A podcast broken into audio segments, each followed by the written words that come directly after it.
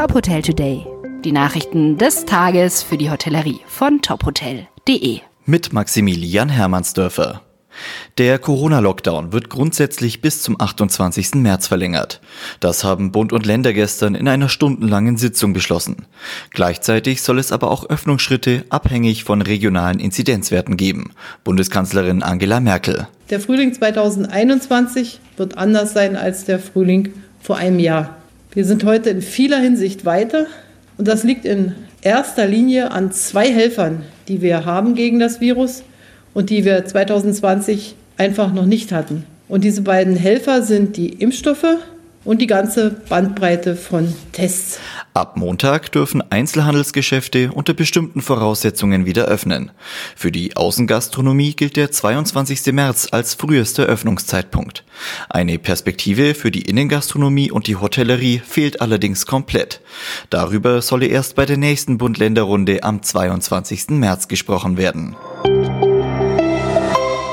Die Hotelkette Star Inn wird ihre sieben Häuser in Deutschland auch nach der Pandemie nicht wieder öffnen. Star Inn Hotels Deutschland war insolvent gegangen.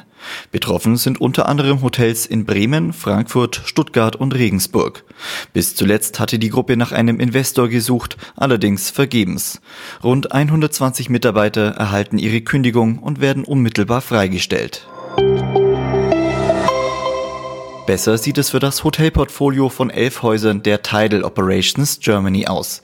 In Zusammenarbeit mit Invesco Real Estate und der Intercontinental Hotels Group konnte eine Nachfolgelösung für das insolvente Unternehmen gefunden werden.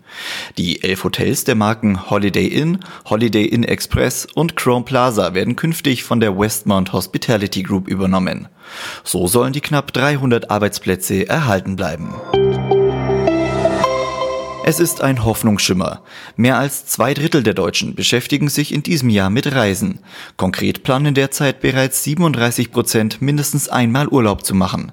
Das ergab eine Umfrage der ITB Berlin und des Marktforschungsinstituts Statista. Demnach will jeder vierte Deutsche in den kommenden zwölf Monaten mehr Geld für private Reisen ausgeben. Weitere Nachrichten aus der Hotelbranche finden Sie immer auf tophotel.de.